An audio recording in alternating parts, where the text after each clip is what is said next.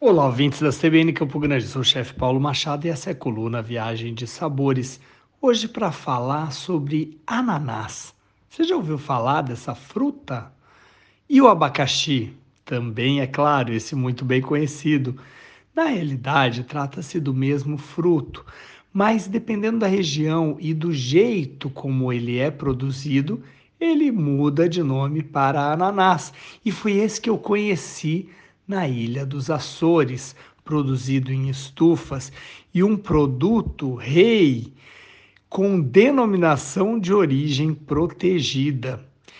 O ananás dos Açores ele é comercializado na Europa há mais de um século e é produzido em estufas de vidro, utilizando técnicas de cultivo tradicionais e aplicação de fumo e utilização de camas quentes à base de matéria vegetal para o período de produção, que é de dois anos, desde a plantação até a colheita desse fruto, obtendo-se uma qualidade incrível em aroma e sabor para esse que é o ananás dos Açores, altamente reconhecido em toda a Europa.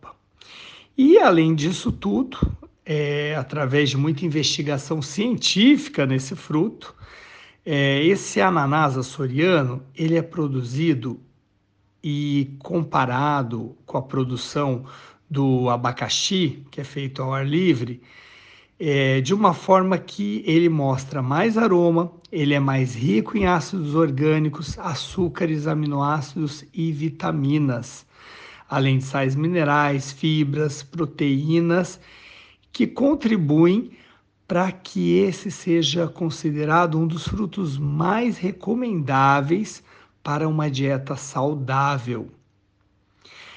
O ananás remonta a sua origem à floresta amazônica.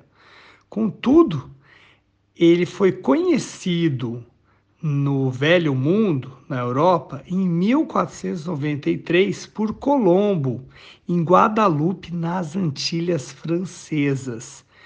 E então foi irradiado para o mundo. Pois é, além da América tropical e subtropical e Amazônia, esse fruto hoje é apreciado e celebrado em várias partes desse nosso planeta. Se você quiser ver imagens do ananás dos Açores, vai lá no meu Instagram, arroba Machado, e fique ligado aqui na coluna Viagem de Sabores, na CBN Campo Grande. Até mais!